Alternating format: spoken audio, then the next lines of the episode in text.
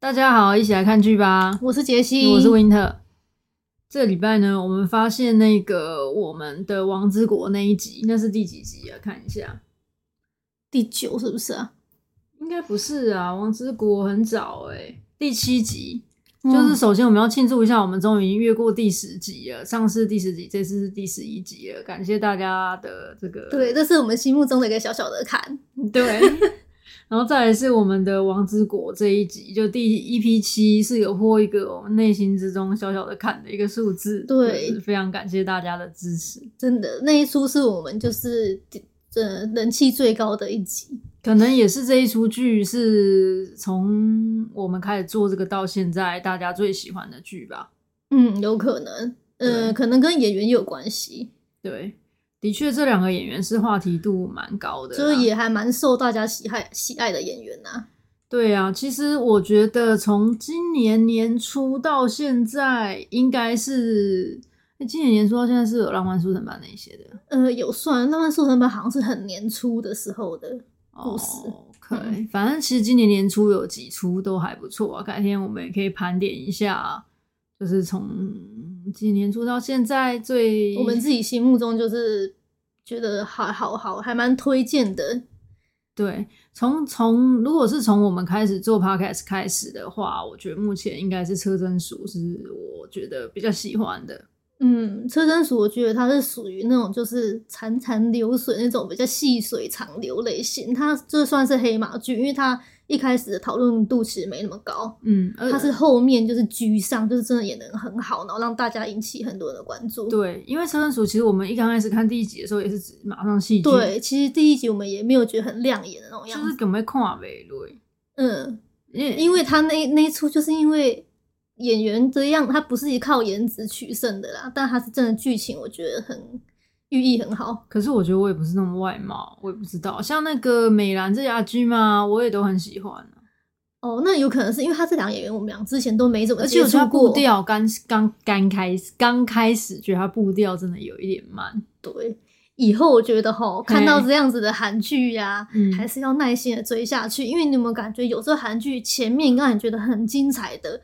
往往到了中后就已经开始怪怪会跑掉，这是不是有一点像在形容我们的人生？就是要倒吃甘蔗啊，嗯、对不对？你如果说一刚开始就冰冰冰冰，就叫少年得志大不行。倒是，诶、欸，其实有一出也是有人推荐我们还没看，就是 Disney 的 Disney Plus 那一个什么爱情的片，就李圣经呢，又是爱情，然后又有复仇的元素在里面的。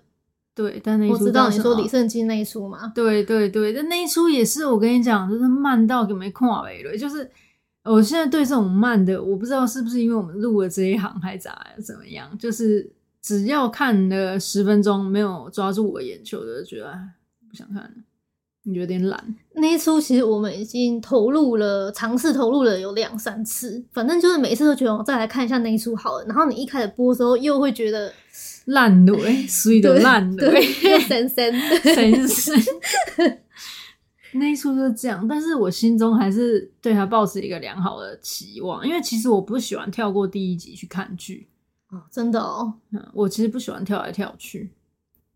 其实我以前我是觉得有些韩剧啦，他在第一集都会演一堆什么小时候的事，不然就是什么几年前以前的事。像衣秀秀、衣秀秀、衣袖红香边也是啊。对，然后到那时候其实都会让人家有一点点没耐心。对，其实衣秀红香边我刚看的时候也是觉得说啊，洗的不啊，啥子。他小时候是不是就已经整整一集都在小时候？一两集好像都在小时候，真是不尬，洗在一起，啊不会长大成人，我还单个等的话都还洗，还好后来等来一个，就是长大之后是俊浩，那时候是我第一次看到俊浩了。嗯，有那时候你那时候就一直跟我讲说，哦，衣袖红镶边男主角很可爱，对吧？说啊，很可以，很可以，真的很可以耶。嗯。关于这个，我后面因为很喜欢这一出剧啊，我去听了两个戏剧顾问讲的，他们有讲一集《一袖红香边》的，嗯，我觉得解析的真的很棒。然后，因为像我们这种就是业余的人士，只会说男主角真的很可以啊，这弟弟长得好可爱，只会这样说。可是关于这种演技的解析啊，整个剧情和演员到底怎么样是到位啊？嗯，我觉得两个戏剧顾问就讲的很好。讲中我的心理，你知道吗？嗯，你可能就是心里有个感觉，但你没办法用一些比较精准的词汇表达出来，嗯，感觉很清楚，表达的很模糊，是时常发生的一个事情。嗯、然后要说什么去了？对啊，今年到现在就是这个样子，转眼间也是要秋天了呢。对啊，过得好快哦。因为上海是很四季分明的，嗯，它其实，诶，每次就是我觉得上海真的很很很跟节气真的搭配的，真的就是那样，就什么立秋啊、处暑啊、立夏啊什么的，就看这个，它真的就会进入那个那个天气。对，然后是我很喜欢这个里的一个原因呐、啊。嗯，对对，通常就是因为现在其实已经又要进入秋天的那个气氛了，嗯、整个天气已经慢慢变成是这样子，那就连一些衣服，你就秋装都开始卖出来了。对啊，然后其实我是蛮喜欢这边的春秋跟冬天，只有夏天我不是很喜欢，但是夏天真的很热。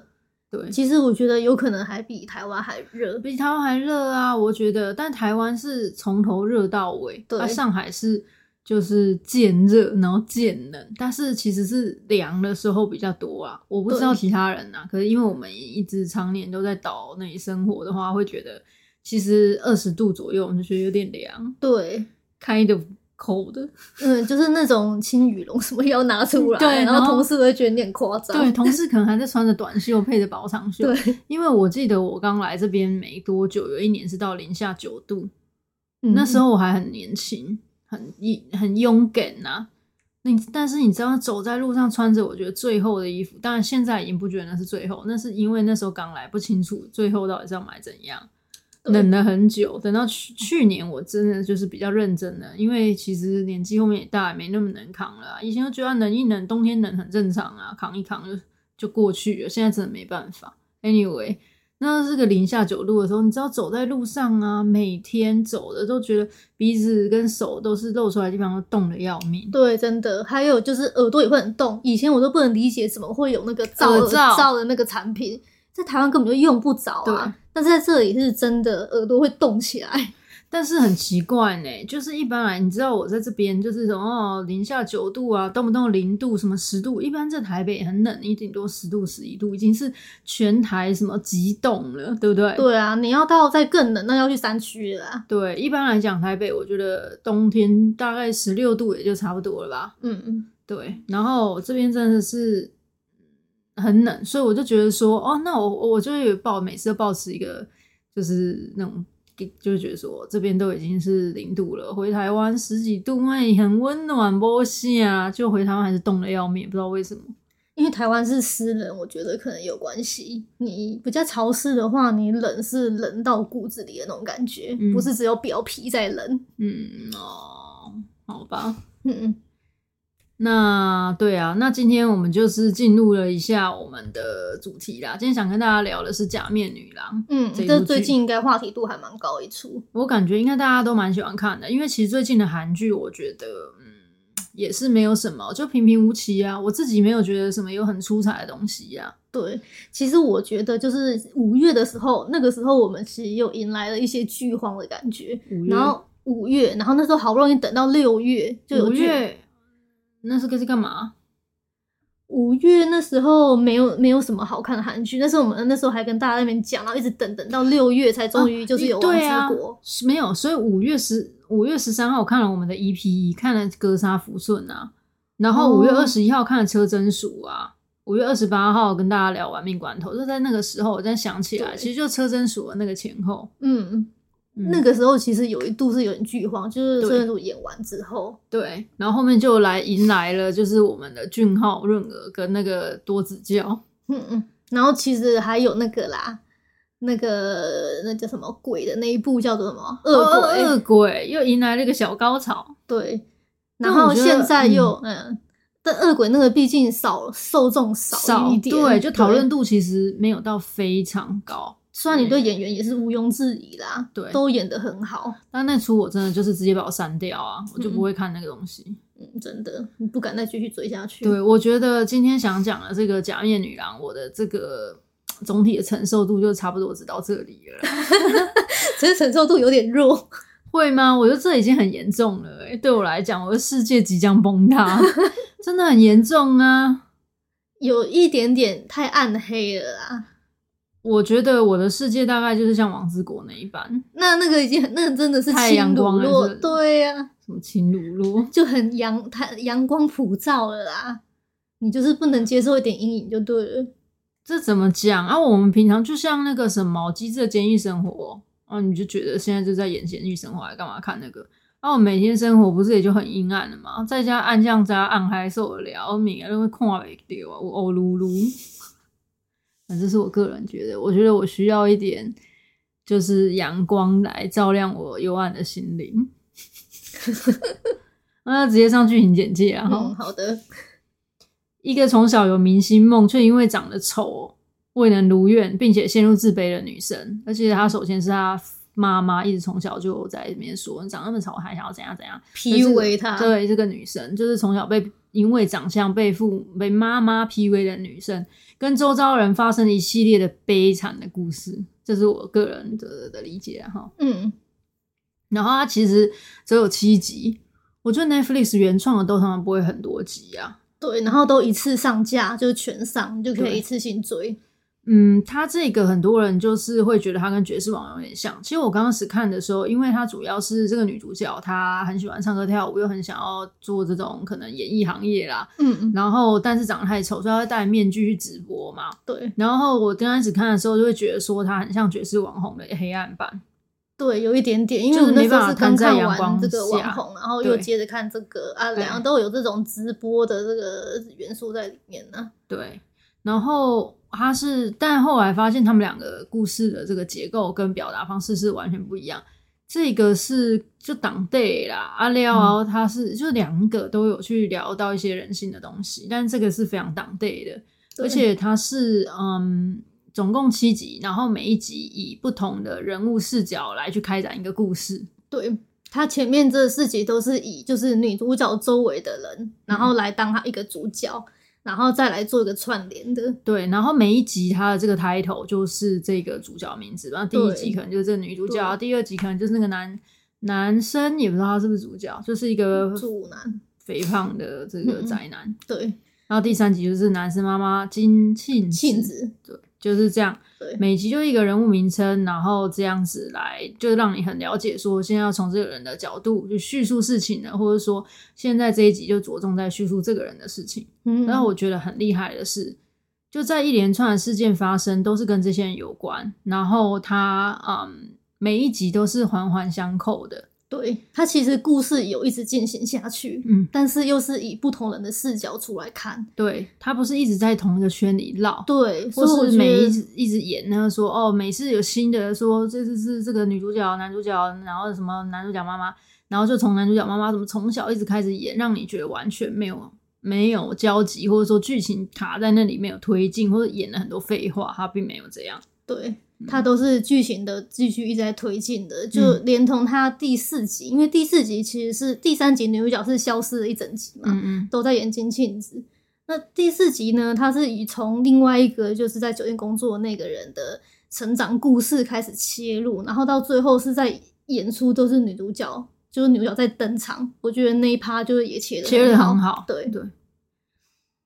然后我们觉得剧本跟演员都超级棒了，他选角选的真的很好。剧本就是如我们刚刚讲的，就是都写的恰到好处，每个事件啊、各方面切入角啊都很好啊。嗯，嗯，然后这种拍摄手法，我我个人也蛮喜欢的，就是用这种不同的人物，然后带进去这个故事。我不知道是因为我以前可能曾经有看过哪一出，我有点忘了，然后也是这个情况。嗯，其实我觉得像很多导演作品也有类似的啊。像我们讲那个什么，他其实没那么喜欢你，你知道吗？嗯，我知道，美这个是美国电影，美国电影。我们最爱的安妮斯顿跟班艾弗列克都演嘛，然后他其实就也是好多对情侣，然后从每一个人的角度，然后把它组成一个故事。嗯，然后最后他们彼此有些观点嘛。对，其实很多这样，然后还有英国有一个是休格兰，英国很多著名演员，我知道你讲的那出 Actually 都是，但是他们的这个，嗯，我感觉比较。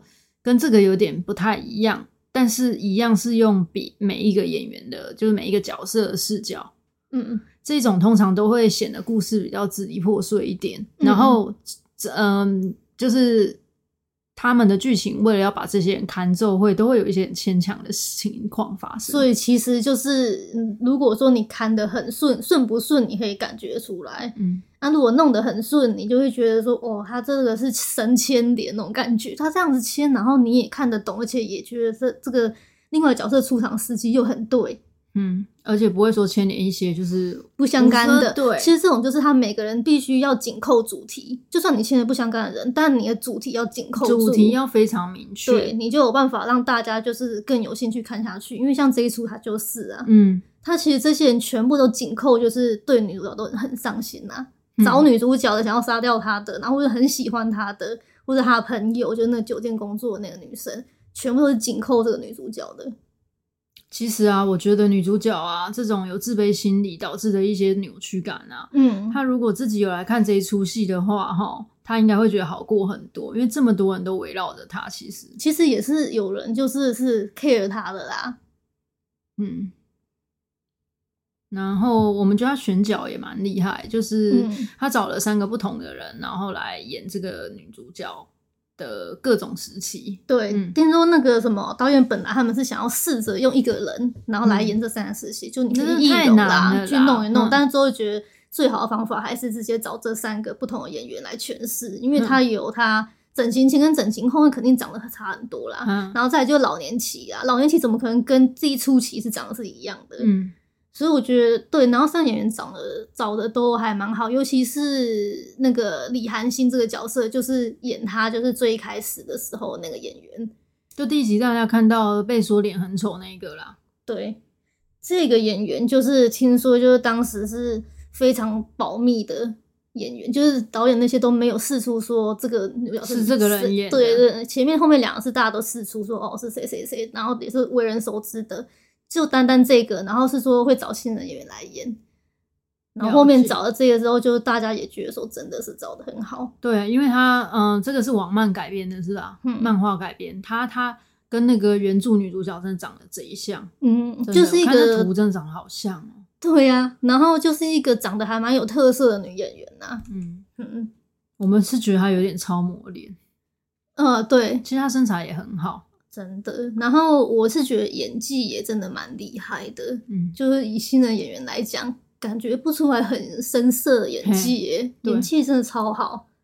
然后我们后面本来就觉得这剧本写的非常好啊，就是想去查一下编剧还有什么其他作品，想去看，嗯，就发现是导演自己写剧本的。这个导演叫金荣勋，他就是嗯嗯。其实我们没看过这导演的作品。嗯，二零二他最新的应该是二零二零年拍的，都是电影啊。拍了一个电影叫做《抓住救命稻草野兽们》，是在叙述一群被险所逼迫人就是策划犯罪的故事。嗯，这个我觉得应该也是一个很阴暗的故事啊。他的风格就是、这个、看这个海报就有一点点这个感觉。嗯，然后他的女主角应该用的是全度妍吧？嗯，跟也是蛮厉害的。其实看到这两个人就会觉得有点想看，但是看到这个导演就有点 Q Q。嗯，对。而且他讲的这些主题，然后跟他要诠释的东西，可能还是都比较阴暗一点。他就是让你那种感觉，就是有一句话让我觉得啦，看了他的这些作品，就是当你在凝望深渊的时候，深渊也在凝望着你的一种很恐怖的感觉。嗯，就你就是透过这一幕在看着他的这个剧，然后那个剧同时也在回看着你，干嘛？真的太恐怖，有一种毛骨悚然的感觉。然后，而且它里面的配色啊、光线啊，总体就让你觉得就是很诡诡异啦，摸摸。对对，这一出它用了很多那种紫色、绿色、绿色配在一起的，就是色调都是很诡异，很容易就让你觉得想吐。对，它本身就已经感觉有点恶心了，就是有一些画面啊，跟它里面的一些情感的各方面，就觉得有点恶的。对，然后。让我觉得说跟他拍的电影也很像啊，因为这个假面女王也我假面女郎，我觉得也是很野兽，嗯，就整出剧就是很诡异阴暗，然后又让你看尽了这种人的黑暗面，就是那种扭曲的人他的心理的想法，跟他们在背地里做的是一些事，嗯，然后最终呢，很恐怖的是，他又用了充满希望的孩子跟母爱这种来做一个结尾，就是有表达到母爱跟孩子这种的这种的。情节同时存在这个很变态扭曲的人身上，会让我觉得更可怕。嗯，你如果说你仔细去思考他这一些人的观点跟他的这个相爱啊这些的，你就会觉得有一点点恶心。对对，又又是回到就是有点恶心这个感觉，就觉得很可怕啦。嗯，不能去想太多了哈。对，然后前面三集我都觉得超很吸引人，非常精彩，就是你会看着看着就一直想看下去。嗯嗯，然后后面我觉得就有一点超乎逻辑夸张了。对，其实我也觉得，就我刚刚，我觉得他的这个风格啊，这种比较诡异，然后又有点悬疑的感觉，嗯、他这个风格，他他其实我还觉得，因为他一直都是演以前年代的事情，就是他不是什么二零二零年，他都是一九多的，然后到二零初，就有一种复古调在里面。我就蛮，我觉得他这个风格呢，是一直坚持到了就是第四集还是第一集，后面就没了。他这风格就是在前一二集是最淋漓尽致的，就是你一直感觉到他很强烈这样的风格。到后面，后面因为一直在追打杀什么的，就是这个风格都已经没有 hold 住了。我觉得，嗯，是。然后我觉得就像 Jessie 讲的啊，就那时候我也在那边嘤嘤耶，就说这后面怎样怎样的，其实这一出真的是很不适合当下饭剧啊。然后但 Jessie 又叫我当爽剧看一看，就在那边打打杀杀。那如果留太恐怖的画面，你就快转就就就就不要看就好了啊，不然就会把声音调掉。我就比较不喜欢快转啊，我就比较喜欢，就既然要参与了，就好好参与，但参与又觉得很恐怖。反正就是只能跟大家说，前面三集真的很精彩，但后面的话就是有一点跑，有一点小跑偏呐、啊。嗯，对，也有可能是我们理解错误吧，因为我本来想要了解，就会看着你的对。对，你刚开始看的，你就是会觉得是一个容貌焦虑，或是要描述一些社会不被社会排挤，或者说被母亲什么那种 PUA 的一些情况下，孩子他的这个嗯发展啊，然后后面就反而变得说超奇怪，对，而而且好像也没有说跟自己和解的这种感觉。其实韩国他们在演这种容貌焦虑的片也很多啊，像以前那个我的 ID 是江南美人、嗯、哦，但那一出就很温暖、啊。对，然后还有那个什么女神降临啊，嗯、这类型其实都是这种韩国在演，就是关于就是这些女生对外表的追求跟焦虑都有啦。嗯、但是这一出的话，本来一开始我以为类似是要探讨这个，嗯、但是到后面就发现好像不是。对，因为后面又发生一个情节啊，因为女主角是不是生了一个孩子？这我觉得真的是让我出乎意料之外啊！嗯、虽然看他这样一路走来，也觉得是有可能生啊，有可能 怀孕啊，但是呢，她竟然生下的，我认为是猪悟男的孩子，就是那个肥宅男的孩子，嗯、就让人家觉得很恐怖。因为后面那个金庆子啊，不是就是想要帮他儿子报仇啊？对。然后他看到自己的孙女竟然想要杀掉他，他不认不出自己孙女，我觉得这也很正常。嗯、呃，但是在前面金靖子这一集的时候，他一直就是在就是跟这个男的在对话的时候，其实一直有时候说希望你可以让我剖孙这些的表达，觉得、觉得这是一个尽孝道的方式。就他面对到自发现到自己的孙女的时候，结果竟然认不出来，想要杀掉他，就是有一种。然后他其实想要复仇的人是他孙女的妈妈，也就是他呃。应该说是他啊，对，可以这么理解，就是有一种乱伦的悲剧感，很恐怖，又觉得很恶心。那所以大家看的时候，真的就不要想太多，细思极恐。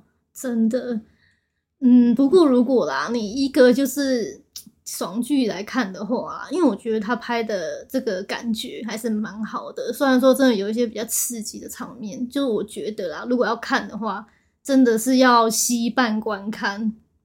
怎么办？然后跟家人朋友，不要一个人躲在阴暗的小角落去观看这种东西。真的，嗯，不能有时候前面看那个故事，感觉有点扭曲，跟着你心里就会扭曲起来。嗯，要是真的没有伴的话，就是旁边也要有小狗一起看呐，会比较好一点。嗯，那今天就这样，拜拜。拜拜。